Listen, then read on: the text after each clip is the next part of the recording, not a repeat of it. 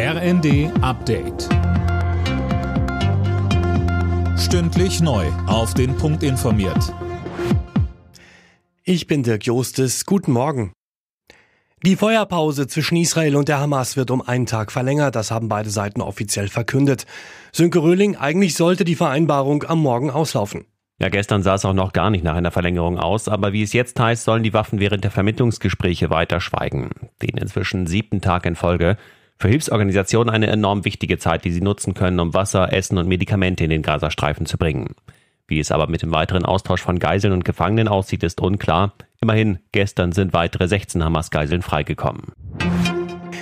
Im Kanzleramt haben die Spitzen der Ampel am Abend über die Haushaltskrise beraten. Konkretes wurde im Anschluss nicht bekannt gegeben.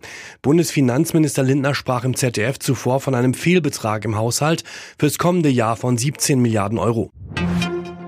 In Dubai beginnt heute die Weltklimakonferenz. Über 80.000 Vertreter von Regierungen aus aller Welt beraten darüber, wie der Klimawandel begrenzt werden kann. Der Kieler Klimaforscher Mojib Latif sieht hier auch die Bundesregierung gefordert, ihrer Vorreiterrolle weiter gerecht zu werden. Deutschland muss zusehen, dass es seine Glaubwürdigkeit auf der internationalen Bühne behält. Und wenn Deutschland jetzt seine eigenen Klimaschutzziele nicht erreicht, dann wäre es natürlich ein Desaster für die Glaubwürdigkeit Deutschlands. Und ich glaube, dann würden andere Länder sich stärker auch überlegen, ob sie wirklich äh, jetzt einen couragierten Klimaschutz betreiben sollen oder nicht.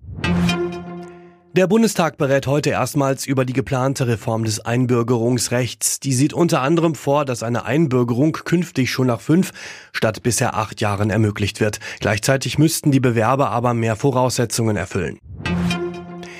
Nach 17 gewonnenen Champions League Gruppenspielen in Folge hat der FC Bayern das erste Mal Punkte liegen lassen. Die Münchner kamen gegen den FC Kopenhagen nur zu einem 0 zu 0. Für Union Berlin wird ein Überwintern in Europa immer unwahrscheinlicher. Trotz Pausenführung und Überzahl stand es am Ende nur 1 zu 1 bei Sporting Braga. Alle Nachrichten auf rnd.de